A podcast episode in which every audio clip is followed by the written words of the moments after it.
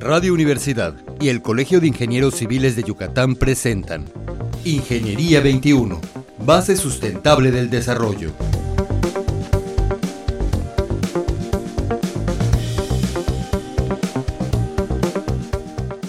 Muy buenos días, estimados radioescuchas. Nos encontramos nuevamente en nuestro programa Ingeniería Siglo XXI.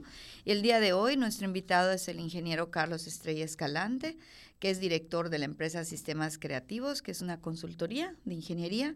Él ha sido ex asesor del secretario de Planeación y Desarrollo del Gobierno, es egresado de la UADI y es maestro en gobierno y políticas públicas. Buenos días, ingeniero. ¿Cómo Buenos días, ingeniera. Muy bien, muy amable. Gracias. No, al contrario, ingeniero, muy amable de estar con nosotros. Y bueno, vamos a hablar de la importancia de la planeación. Y la planeación, pues, no solamente es ingeniería, ¿verdad? Pero es parte importante de la ingeniería. Quisiéramos preguntarle, ingeniero, para empezar, ¿por qué la planeación es tan importante en nuestra vida diaria? Bueno, todos los días estamos haciendo planes, puesto que nos ponemos objetivos o metas, aunque sea de forma inconsciente y eso significa hacer planes o planificación en un proceso un poco más eh, metódico o organizado, pues ya podemos entrar a otros eh, puntos o componentes que son necesarios para llevar a buen término con el uso de los recursos que tengamos el logro de esos objetivos. ¿Y por qué siempre hablamos de que en ingeniería en específico la planeación es tan importante, ingeniero? En su opinión, ¿por qué le deberíamos de poner toda nuestra atención a la planeación? En, todas las áreas de la ingeniería, pues eh, generalmente contribuimos a la productividad de las empresas o de los países. En ese momento, el uso de los recursos es cuando más debe de organizarse para aprovecharlos de la mejor manera. De hecho, la planeación, o mejor dicho, se entendería mejor así, la planificación o hacer el plan es el primer paso del proceso administrativo eh, recordando nada más para referencia. Primero planificamos, luego organizamos esos recursos que tenemos para lograr los objetivos que nos estamos planteando.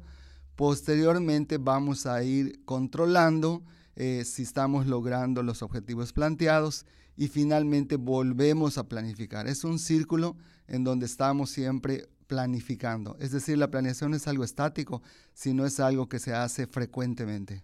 O sea, la planeación la puedo hacer al principio del proyecto para que yo sepa cómo lograr mis objetivos, pero como usted dice, la voy a seguir haciendo y voy a hacer un círculo para volver a planear cada vez que yo revise mis objetivos. ¿Estoy en lo correcto? Exactamente. Es algo así como, imaginemos que salimos de un puerto y tenemos el objetivo a llegar a un cierto destino.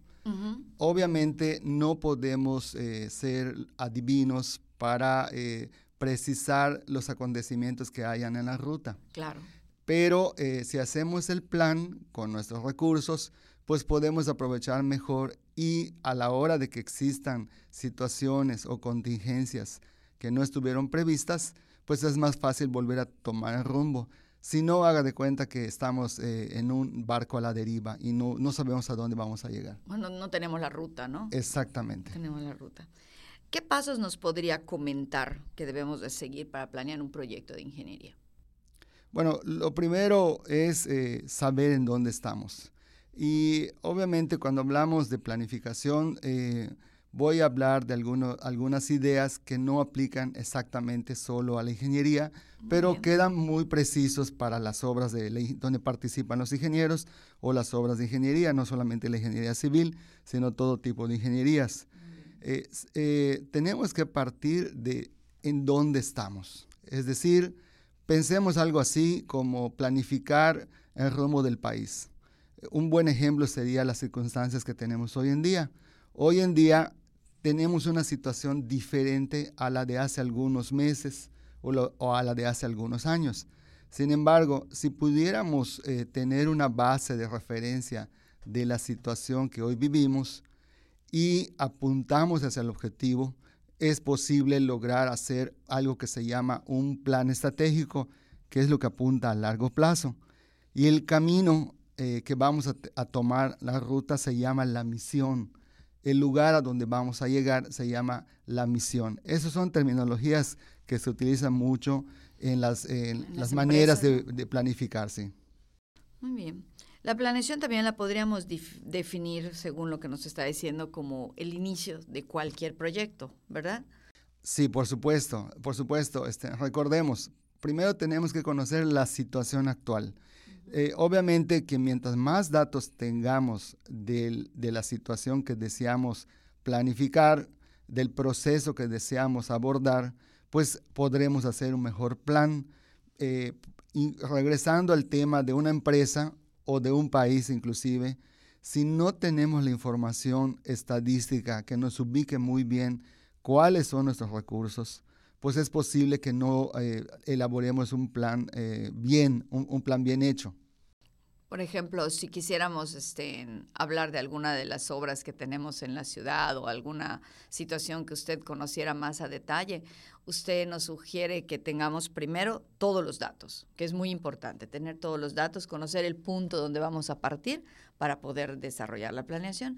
¿Nos podría hablar de algún ejemplo, ingeniero, algo que se le ocurra en lo que usted ha participado y, cómo fluyó la planeación para que nuestros radioescuchas tuvieran una idea eh, de cómo se hace?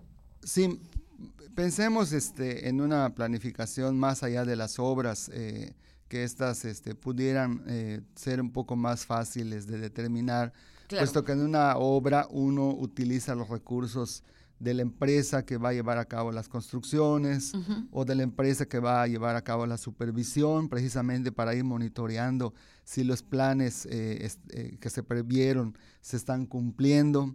Eh, pensemos en algo más complicado. Vamos a pensar en el, en el, plan, en el plan del, del, desarrollo del Estado, de, digamos, de Yucatán. Eh, ahí nos interesa mucho conocer las estadísticas, es decir, qué recursos tenemos, los naturales, obviamente qué recursos tenemos eh, de la infraestructura o en las zonas del campo o en las zonas urbanas y, y sobre todo qué recursos humanos tenemos. A partir de eso es posible ir delineando un rumbo eh, del desarrollo del Estado eh, y apuntando siempre a largo plazo es posible que vayamos logrando ese ansiado desarrollo. Eh, aquí vale la pena separar algo que se llama la planeación estratégica, que siempre va a ver a largo plazo, contra la operativa. Esto eh, a veces es un poco confuso porque la planeación operativa se refiere a lo que vamos haciendo al corto y mediano plazo.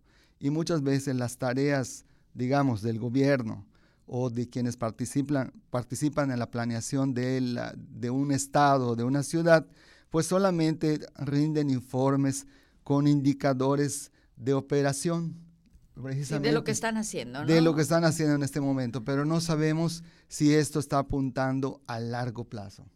Claro, y además los indicadores miden, como usted dice, lo que se hace en el momento y pues generalmente puede salir bien porque se está haciendo algo, pero el desarrollo va más allá de solamente crecer, ¿verdad? De solamente tener un crecimiento económico, debemos de tener un plan de desarrollo. Bueno, precisamente eh, eh, ha estado promulgando el gobierno federal y el gobierno del estado está intentando adoptar cada vez con mayor este, profesionalismo estas metodologías, eh, llevar a cabo una planificación y el ejercicio de un presupuesto que es la expresión de los recursos. Todos los recursos al final se pueden expresar en, presupuesto, en dinero, en, en algo que se llama el presupuesto basado en resultados. Es ah, decir, podemos nosotros, por ejemplo, construir infraestructura educativa. Pero ¿cuáles son los resultados? Tal vez no es construir un determinado número de escuelas o contratar un determinado número de profesores, sino a lo mejor si estamos logrando que los egresados eh, se inserten en el mercado laboral, si están generando eh, ingresos para el desarrollo de nuestro Estado si está incrementando el producto, ¿no? El Producto Interno Bruto, si el, realmente hay un resultado de esa educación que se está impartiendo. Excelente. Este es, eh, un ejemplo que usted dijo, excelente. Eh, voy a mencionar uno eh, que en alguna ocasión escuché y era muy este, sencillo porque creemos que mientras más complicados sean los indicadores, es mejor. Sin embargo, por ejemplo, en Inglaterra, todo el sistema de salud en un momento dado estuvo preocupado por los embarazos de adolescentes. Y lo único que, eh, el único indicador que se plantearon fue la disminución de, eh, por año del número de embarazos en adolescentes. Se enfocaron en ese. Todo el sector salud y eso provocó que todos alinearan sus actividades y sus acciones a lograr ese objetivo. Y se logró. Se logró disminuir. Sí, se fue. Obviamente, eh, eh, los indicadores iban mostrando eh, las disminuciones y se podían revisar a qué causa se debían estas este, disminuciones o lo que se lograba, este, lo que se deseaba. Esto también pudiéramos aplicarlo en este momento a los temas que estamos abordando con mucha preocupación en el país. estamos inmersos actualmente en eventos que rebasan lo interno del país. Claro. Eh, lo que está sucediendo con el gobierno de Estados Unidos, con el nuevo presidente que nos está eh, planteando escenarios que atemorizan o al menos dan incertidumbre, puede hacernos pensar, bueno, ¿qué podemos hacer como país en el largo plazo? Eh, quizás aún con esta situación nueva, que puede ser muy adversa, tenemos que pensar en el largo plazo me, estoy suponiendo, hablando ahorita de largo plazo, que la planeación estratégica se dirige hacia allá. La planeación estratégica es a largo plazo. ¿Cuál sería un largo plazo, ingeniero? Porque luego en México nosotros tenemos muy cerrada la mente pensamos que nuestro largo plazo son seis años. Pero pues no, no son seis años, ¿verdad? Deberían de trascender los, los sexenios. Sí, en el país tenemos un sistema oficial de planificación basado en los periodos de gobierno que son de seis años o de tres años en el caso de los gobiernos municipales. Sin embargo, un periodo eh, razonable de lo que se llamaría el largo plazo serían de 30 eh, años. 30 años. 30 años. Hay que pensar en 30 años. Independientemente de que cambien los partidos políticos que estén dirigiendo el país, yo creo que si la sociedad eh, está muy consciente y está eh, de acuerdo en esos objetivos de largo plazo, entonces quizás podríamos ir avanzando en ese desarrollo que anhelamos. Sí, podríamos trabajar en ese desarrollo consecutivamente, ¿verdad? termina un presidente, sigue el otro, pero el plan se mantiene. El plan no tiene por qué cambiar. No es de intereses personales, sino de intereses del país. Exactamente. Y ahí tiene mucho que ver la conciencia y la educación de la sociedad. Por ejemplo, hoy en día es un poco complicado lograrlo en este país con ideas tan diversas, donde la polarización política es solo una expresión de la misma diversidad de ideas de la sociedad. Claro. Y esto no nos ayuda a, tomar un camino en común. Pensemos como ingenieros, en alguna ocasión eh, sabíamos que las fuerzas que inciden en un cuerpo, los vectores, pues tienen una resultante. Imagínense que estuvieran alineadas esas fuerzas en vez de que estén quizás... La resultante sería perfecta. La resultante sería más poderosa, por decirlo más de Más poderosa, tendría más fuerza. E, exactamente. Eso como país es un reto que tenemos que superar y yo creo que el cimiento es la educación. Eh, pero entendiendo la educación no solamente como la habilidad para eh, eh, conocer metodologías digamos, científicas, sino sobre todo la capacidad para cuestionar. Esa parte es la tarea más importante que pudiéramos hacer en el largo plazo los educadores. Pues ingeniero, creo que tocamos temas coyunturales, como alguien decía, muy importantes. Muchísimas gracias por haber estado con nosotros. Ha sido muy enriquecedor la entrevista. Yo creo que nuestros radioescuchas las disfrutaron. Y pues nos despedimos de usted, nos despedimos del público, su servidora Teresa Ramírez y esperamos escucharnos otra vez la próxima semana. Muchísimas gracias, ingeniero, muchas gracias. Radio Escuchas. Ingeniería 21, base sustentable del desarrollo. Producción Radio Universidad y el Colegio de Ingenieros Civiles de Yucatán. Teléfono 925-8723. Correo electrónico ingciviles.prodigy.net.mx.